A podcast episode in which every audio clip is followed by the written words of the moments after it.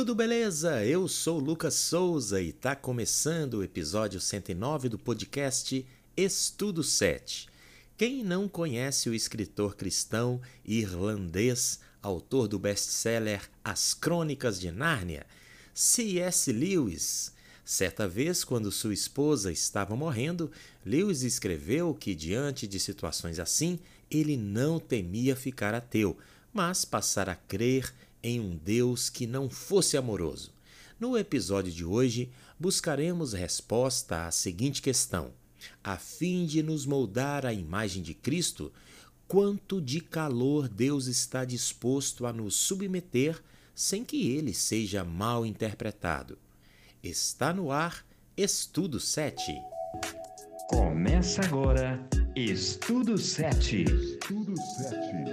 Conhecendo a Bíblia em 7 minutos. Como deve ter sido melancólica a subida do monte quando Abraão iria sacrificar o próprio filho.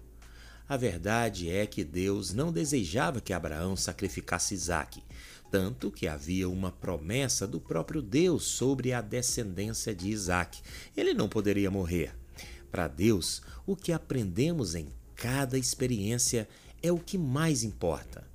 O Senhor queria ensinar ao profeta e a nós a grandeza do sacrifício de Cristo para a remissão da humanidade. É possível que Jesus tenha pensado justamente nisso quando disse: Abraão viu o meu dia e ficou feliz. Por mais difícil que foi a prova, em momento algum Abraão pensou que fosse obra do diabo, pois ele confiava na voz de Deus. Outro personagem que também precisou confiar na voz de Deus foi Oséias. Apesar da traição de sua esposa, Deus mandou o profeta perdoá-la e também pagar suas dívidas com seus amantes. A misericórdia de Oséias para com sua esposa adúltera é um exemplo da graça de Cristo. Israel havia quebrado a aliança, portanto, Deus não devia mais obrigações, mas o Senhor preferiu reatar o acordo por amor. Oséias foi ridicularizado, magoado, machucado, mas ele ouviu a voz de Deus, reconheceu e obedeceu. Tanto Abraão quanto Oséias sabiam que a ação divina visava estabelecer sua aliança de amor. O Senhor Deus diz: Eu quis maltratá-lo, quis fazê-lo sofrer. Ele ofereceu a sua vida como sacrifício para tirar pecados e por isso terá uma vida longa e verá os seus descendentes. Você já parou para pensar o que causou o sofrimento na vida de Jó? Satanás acusou o patriarca de ser fiel a Deus apenas porque ele recebia coisas de graça. Ou seja, no cerne da acusação estava uma possível falsa adoração baseada em interesse. E o mais curioso é que, embora todo o sofrimento causado a Jó tenha vindo do diabo, o texto deixa claro que houve permissão da parte de Deus. Aliás, quem cita Jó pela primeira vez é o próprio Deus, mostrando ao diabo que ainda haviam fiéis na terra. A partir daí, o diabo acusa Jó de ser fiel só porque recebeu bênçãos. E quando Deus permitiu que Jó passasse por provações, a fim de evidenciar que sua adoração era verdadeira, Jó continuou adorando ao Senhor e reconhecendo sua soberania. Ele não achou que Deus era mau, ele só não entendia porque tudo aquilo estava acontecendo. Jó se apegava à fé e à esperança. Aliás, Paulo faz o mesmo em suas cartas, se apegando à esperança diante da aflição.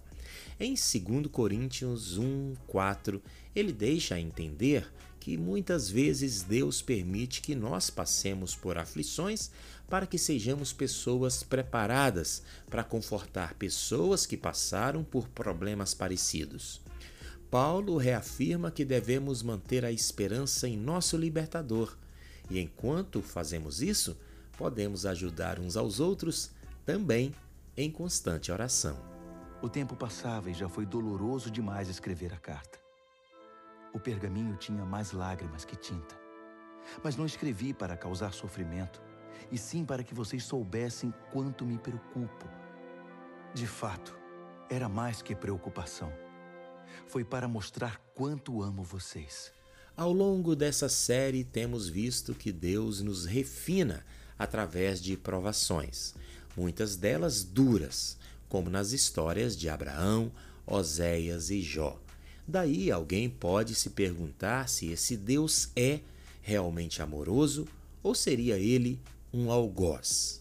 Em primeiro lugar, precisamos entender que enquanto não formos para o céu, em definitivo, a vida neste mundo caído será repleta de injustiças, sofrimento e dor. Não há muita coisa que possamos fazer. A questão é como o sofrimento mexe conosco.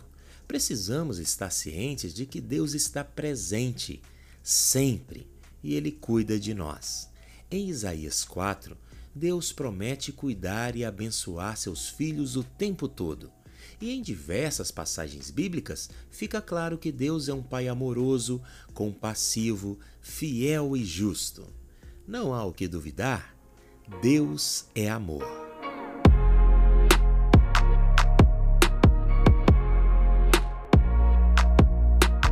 Chegamos ao final do estudo de hoje. Na semana que vem, vamos tratar da nossa força de vontade na hora de tomar decisões em meio à aprovação. Lembre-se de compartilhar com seus amigos este link. Você ouviu o estudo 7, Conhecendo a Bíblia em 7 minutos?